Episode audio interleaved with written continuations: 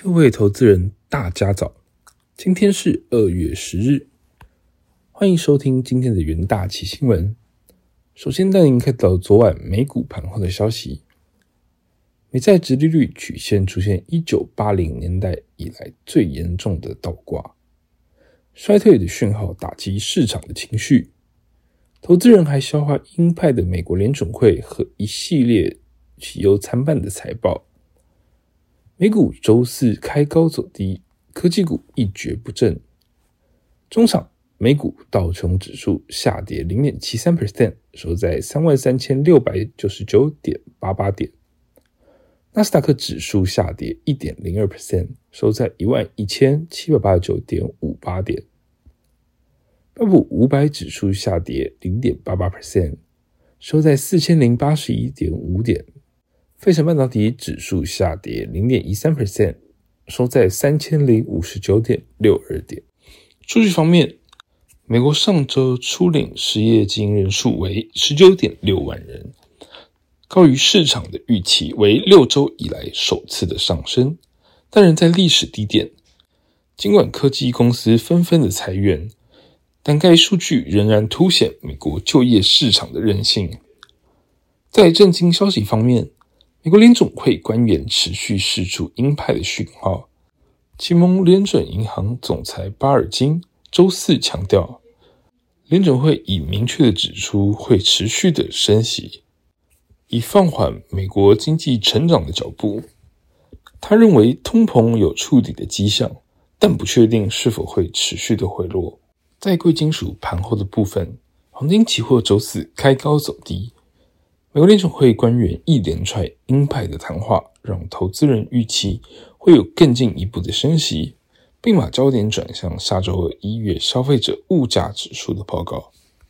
四月交割的纽约黄金期货下跌零点七 percent，收在每盎司一八七八点五美元，为二月二日到今天为止最高的价格的回落。接下来进入三分钟听股期的单元。首先带您看到元泰期货，受惠于电子纸标签需求的强劲，元泰一月合并营收为二十五点七八亿元，年增九点八 percent，再创历年同期新高。市场预期 ESL 渗透率将在未来持续的成长，加上元泰过去两年之间持续扩建工厂以及产线，公司营收渴望维持成长。目前全球电子纸标签渗透率预估仅达十 percent 的水准，未来仍有庞大的成长空间，力带动公司营收持续向上。二月九日，元泰期货上涨一点五五 percent，期价沿十日线持续的上行。接下来看到嘉泽期货，虽然受到春节长假以及传统淡季需求减缓等因素的影响。导致嘉泽一月合并营收年减逾三十 percent，但市场仍然看好嘉泽在 Intel Socket 渗透率渴望提高，预估二零二三年将拉高至三十到三十五 percent，将成为 Eagle Stream 平台主要的供应商之一。预估电竞桌机需求持续回温，加上在两大伺服器平台放量之下，渴望带动公司二零二三年营运持续成长。六月九日，价则期货上涨三点二四 percent，期价延续震荡走高的格局。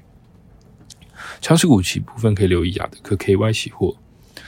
由于市场上不确定因素逐渐的消退，亚德克在二零二二年下半年营运逐渐的回稳。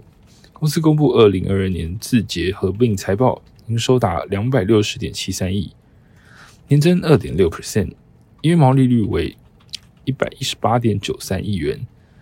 营业利益为七十五点四二亿元，税务纯益达到六十点一三亿元。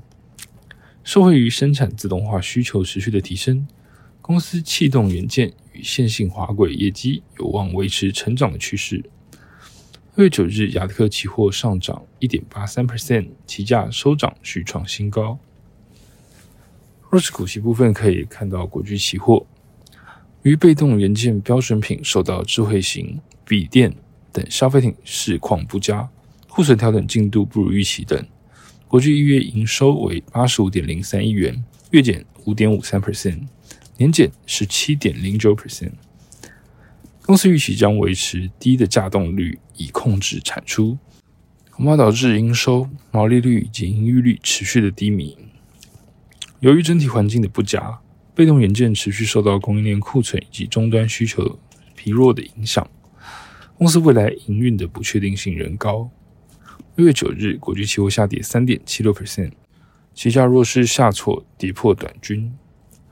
以上就是今天的重点新闻。下周同一时间，请持续锁定元大旗新闻。谢谢各位收听，我们下周再会。